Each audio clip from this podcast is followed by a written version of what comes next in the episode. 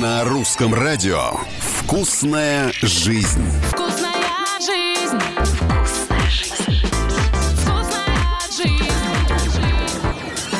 Привет, с вами Галя Корнева, и сегодня мы поговорим о вкусной жизни. Дизайнер из Израиля Мейден Леви разработал коллекцию искусственных фруктов. Представьте себе, эти фрукты изготовлены с помощью 3D-печати из полупрозрачной органической целлюлозы, которая придает плодам их форму, а заполнены они полезными для здоровья витаминами и минералами. Вы спросите, для чего нам с вами искусственные, напечатанные на 3D-принтере фрукты? Оказывается, основные цели такого проекта – создать экологически чистый сектор производства продуктов, чтобы прокормить растущее население Земли, ну и, соответственно, улучшить рацион питания многих людей.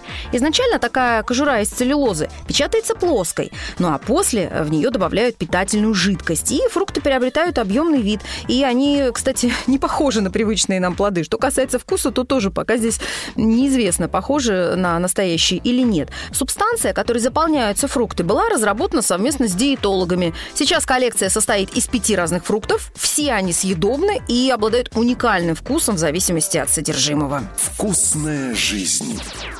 Ну а французские биологи Филиппино Сулер и Ширлин Тависук представили растительное яйцо в скорлупе, которое выглядит почти как настоящее.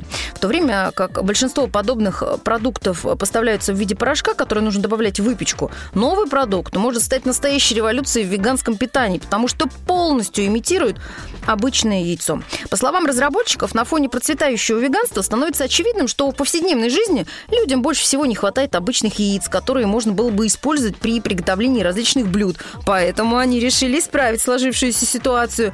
Как делают яйца, неизвестно. Этот секрет держится в тайне. Француженки лишь говорят, что эти яйца не содержат продуктов животного происхождения, а сделаны они исключительно из минеральных и растительных компонентов. Кстати, на то, чтобы все получилось, разработчицам потребовалось около трех лет. На сегодня это все о вкусной жизни. Ваша Галя Корнева.